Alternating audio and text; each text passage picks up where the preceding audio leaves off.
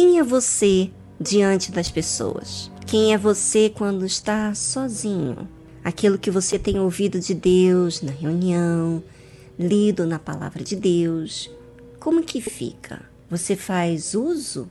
Você se cobra no dia? Bem, cada um de nós estamos passando por dias que nos dá oportunidade de se chegar a Deus. Mas dependendo do que escolhemos olhar e se interessar, é que realmente vamos colocar toda a força. Estamos vivendo em dias muito difíceis. Mas como lidamos com esses dias? Como se fosse normal tudo o que está acontecendo? A palavra de Deus diz o seguinte: E também, agora, está posto o machado, a raiz das árvores. Toda árvore, pois, que não produz bom fruto, é cortada e lançada no fogo. Existe um momento na vida em que o tempo chega do próprio Deus usar o machado para cortar a raiz das árvores.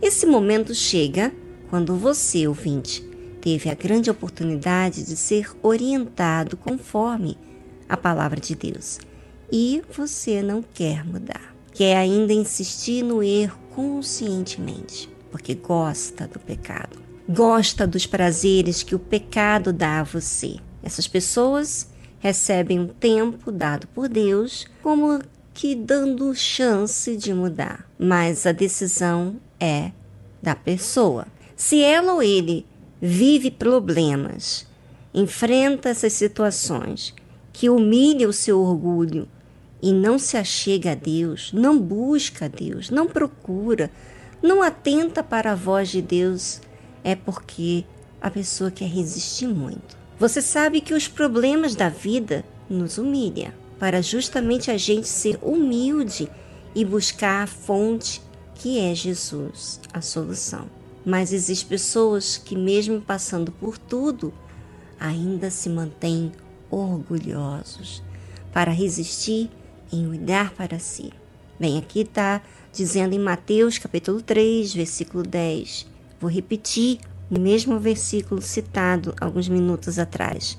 E também agora está posto o machado à raiz das árvores. Toda árvore, pois, que não produz bom fruto, é cortada e lançada no fogo. Não pense você que terá oportunidade para sempre. A oportunidade é chegada a você quando você ouve falar do que é justo, do que é puro, do que é certo, o que agrada a Deus. Você tem ouvido falar do que é certo e errado, mas o que você tem feito com aquilo que você sabe, aí é que são as coisas. Aí é que pega, né? Tem praticado a justiça? Tem exercitado a fé?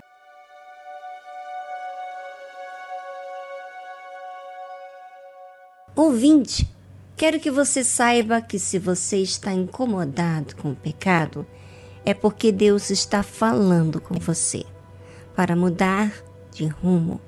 E isso se faz assumindo Jesus como Salvador. Como deve fazer daqui para frente? Se batize nas águas.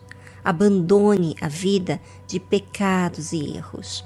Dê as costas para o mal que você servia antes e deixe falar um, o que vai acontecer com você. Após você tomar essa decisão de abandonar o pecado, sabe o que vai acontecer? Eu vou ler o que está escrito aqui. E isso aqui João Batista fala. Ele diz o seguinte: E eu, em verdade, vos batizo com água para o arrependimento, mas aquele que vem após mim é mais poderoso do que eu, cujas sandálias não sou digno de levar. Ele vos batizará com o Espírito Santo e com fogo. Depois que há uma entrega verdadeira, né, com ódio do pecado, Jesus virá na forma do Espírito Santo sobre você. Tudo vai depender quando você se esvaziar de si mesmo para Ele. Que Deus é o mais interessado que isso aconteça. Mas, Viviane, por que comigo não acontece isso? Sabe por quê? Porque você ainda retém alguma coisa. Está apegado a algo que você não abandonou. Por isso, é muito importante você, ouvinte, raciocinar, raciocinar na sua vida para que você possa se desfazer daquilo que te faz mal. Participe a Deus, expõe tudo aquilo que tem sido difícil para você. Fale com Deus, olhando para o seu objetivo, que é agradar a Ele.